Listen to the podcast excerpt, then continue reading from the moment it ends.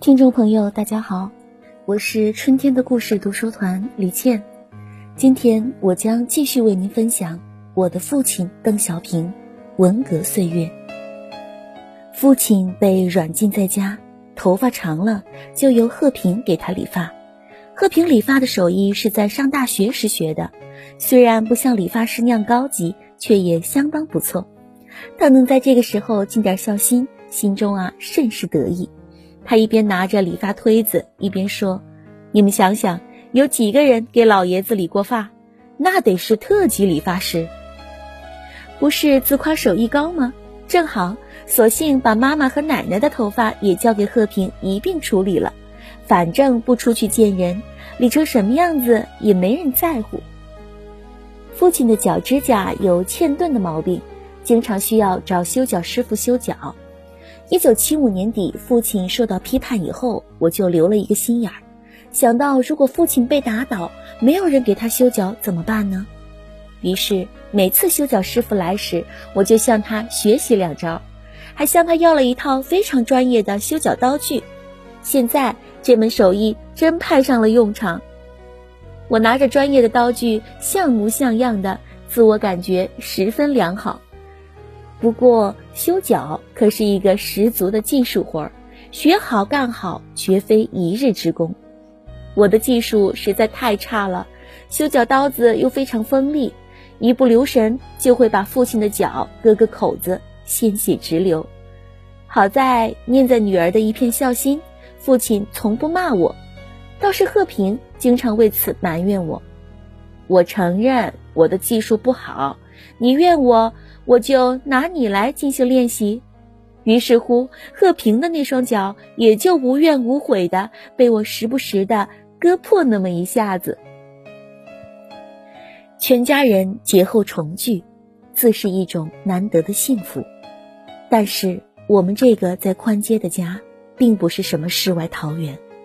四人帮发起一浪高过一浪的批邓反击右倾翻案风。并仍在大肆追查天安门事件的总后台和参与者。四人帮的暴行虽然受到广大干部群众的抵制，但有的部门却为四人帮的追随者所控制。那些单位的高压气氛特别恐怖。邓南所在的半导体研究所归科学院管，四人帮在科学院的走卒们在批判胡耀邦的同时，把黑手伸向了半导体所。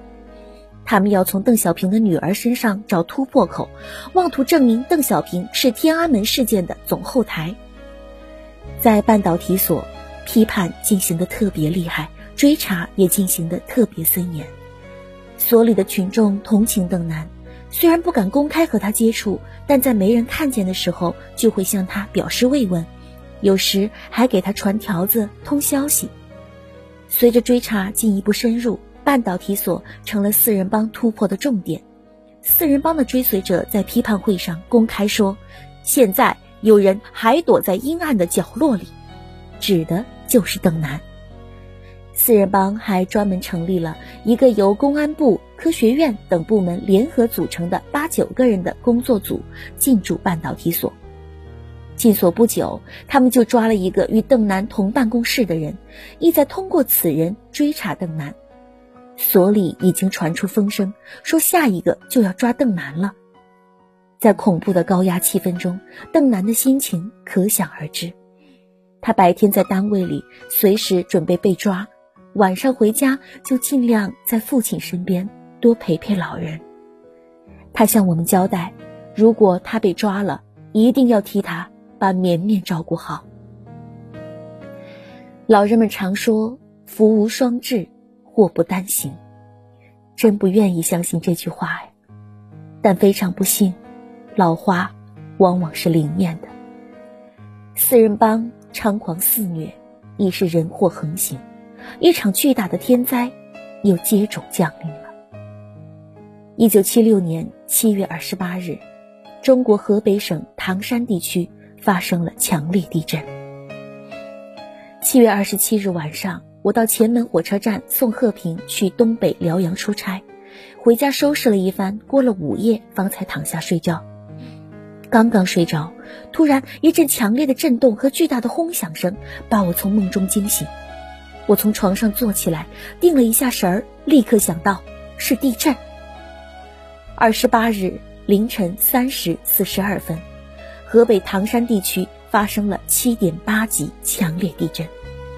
我跑到走廊里大叫：“地震啦！地震啦！”这时，只听见我身后轰隆一声巨响，转身一看，走廊的屋顶竟然垮下了一大片。我想到了奶奶，赶紧跑进她的屋里。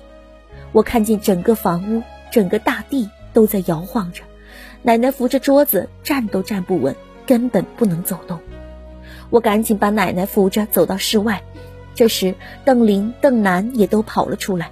我们相对一看，一起大叫起来：“爸爸妈妈！”平时为了安全，父母亲在睡觉时门是紧锁着的，这下子可糟了，我们从外面根本打不开。我们找了一根棍子，七手八脚，硬是把门给撬开了。进去一看，由于吃了安眠药，父母亲还熟睡未醒呢。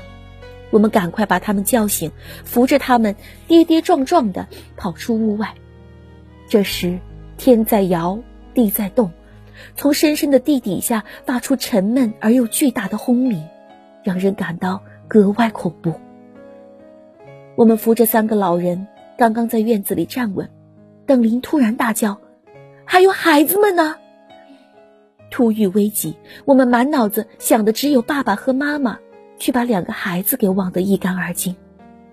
我们反身冲进晃动着的房子里，一把抱起还在熟睡的孩子，跑了出来。这下子，全家老少三代十来口人，全都在院子里了。真悬呐！如果房子塌了，孩子们就完了。余震还在继续。我们的房子是四合院的老房子。墙的外面看着好好的，里面却全是碎砖头，一点儿也不结实。第一次震动就塌了一个房角，屋子里绝对不能待了。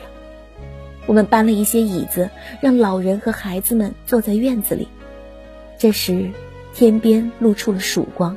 强烈地震之后，在一片混乱和惊恐万状之中，北京这座古城迎来了新的一天。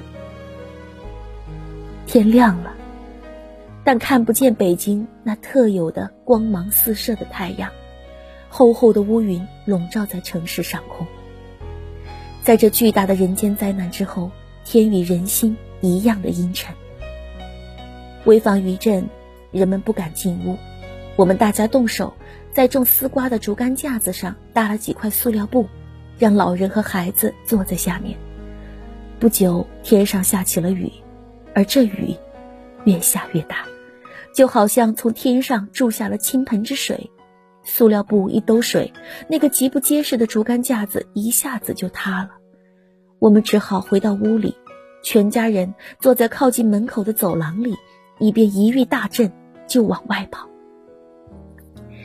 慌乱之后，我想起了和平家，他们家有两个老人和两个三四岁的孙儿。这一地震。可怎么办呀？我带着两个弟弟菲菲和小胖子两个劳动力，骑着自行车赶往和平里。出了家门，一眼望去，北京城的大街小巷，老百姓全都出来了。人们有的穿着裤衩，有的光着膀子，大人叫，小孩哭，一片拥挤混乱，整个北京城陷入极度的恐惧慌乱之中。北京市内大部分是四合院老房子，许多破旧的老房子在地震中受到损坏。为防余震，人们只有待在室外。满街满胡同的老百姓，各家各户都在忙乱地从屋子里往外面搬椅子、抬床、占地方、支棚子。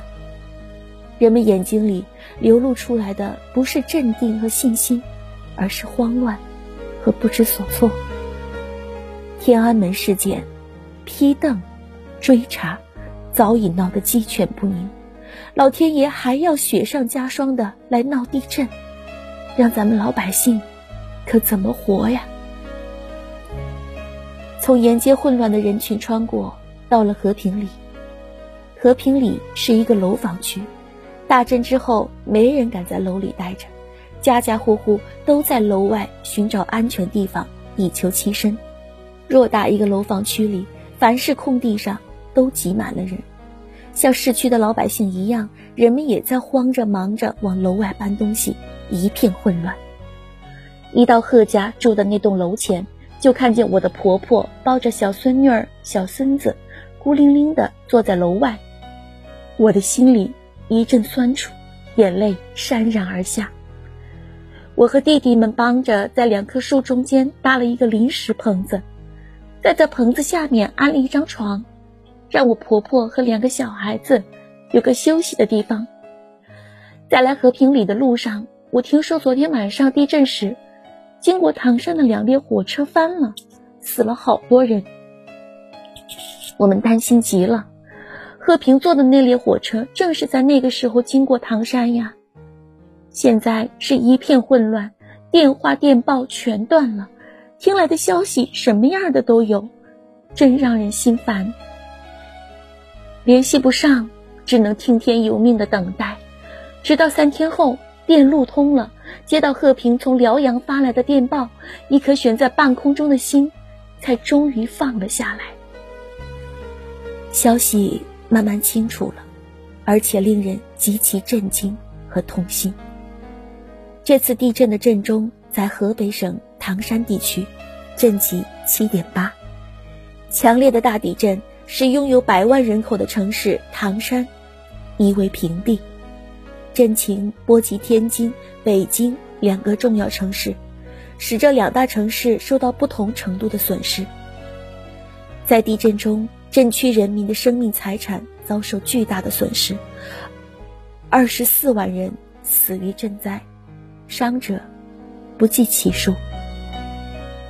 对于经受着旷日持久的文化大革命，特别是刚刚经历了天安门事件的中国人民来说，这场大地震无异于苦中加难。神州大地之上本来已是人祸横行，如今再加上天灾肆虐，难道真的是天怒人怨、国作危难了吗？地震发生的当天，以华国锋为首。党中央、国务院和中国人民解放军立即组织人员，从四面八方组成抢救队、医疗队、建筑队等，火速赶往灾区，并组织大批救灾物资迅速运往受灾地区。劫难中幸存的灾区人民，强忍着失去亲人和家园被毁的巨大悲痛，从瓦砾和废墟中站起来，英勇地投入到抗震救灾、重建家园的战斗中去。灾区人民大无畏的英勇气概，在中华大地上树立了一座高耸入云的英雄丰碑。唐山地震，牵动着千千万万中国人的心，但是。就在全国人民为唐山地震悲痛、焦虑、忙碌的时刻，四人帮一伙却视巨大的灾情于不顾，视处在困境之中的灾区人民于不顾，丧尽天良的胡说抹掉个唐山算得了什么，并攻击中央和国务院，抓抗震救灾是以救灾压批邓，江青蛮横无理地指责中央和河北省地方领导是走资派，惊慌失措。在四人帮的干扰下，中国拒绝了一切愿意提供的国际援助。八月十一日，姚文元授意《人民日报》发表了题为《深入批邓抗震救灾》的社论，胡说党内的社会主义路线的头子总是妄图利用自然灾害造成的战时困难，扭转革命方向，复辟资本主义，把矛头对准正在指挥抗震救灾工作的华国锋等中央领导人。在举国上下关注抗震救灾的时候，江青等擅自印发批邓材料，说邓小平主持工作时主持起草的《论全党全国各项工作的总纲》、关于加快工业发展的若干问题和关于科技工作的几个问题，三个文件是三株大毒草，要求在全国范围内展开大批判。在全国人民同仇敌忾、奋勇救灾的时候，四人帮一伙表现出来的狰狞面目和丑恶嘴脸，激怒了全国人民。对四人帮要求进行了批判，全国的干部群众进行了广泛的抵制。天灾人祸，天怒人怨，历史的结局从来不是天注定的，历史最终要由人民书写。